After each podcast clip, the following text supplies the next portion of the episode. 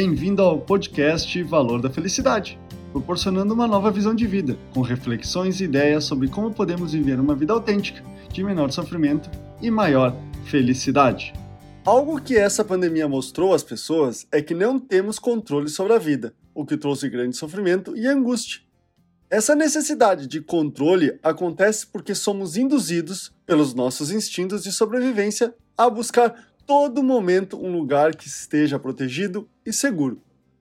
Essa realidade é o tema do podcast dessa semana. Nada está em seu controle.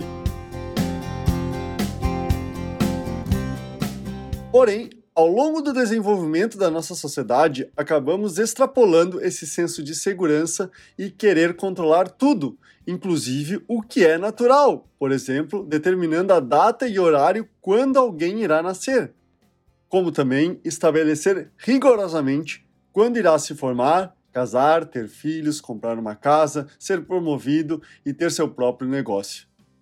Esse pensamento de controle que estamos vivendo está condicionando a uma vida 24 por 7, onde temos que estar conectado ao mundo e saber tudo o que está acontecendo.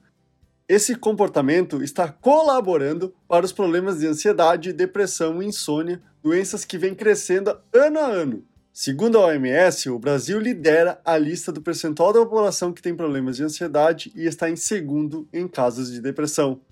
Antes da pandemia, 86% dos brasileiros já sofria com algum desses transtornos.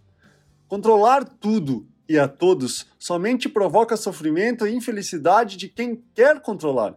Porque para que qualquer coisa aconteça, sempre existirá condições externas que você nunca terá controle, até a mais simples delas, como beber uma água na torneira. Por muito tempo, fui uma pessoa que acreditava 100% que podia controlar tudo determinando o que, como e quando algo tinha que acontecer. Porém, à medida que as minhas responsabilidades cresciam, mais coisas fugiam do meu controle e, por consequência, a minha infelicidade e ansiedade aumentavam. Até que chegou um ponto que não consegui suportar e dei-me por vencido. Momento esse doloroso, mas superado quando entendi que nada pode ser controlado.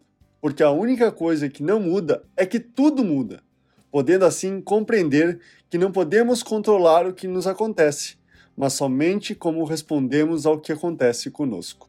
Esse é o podcast Valor da Felicidade.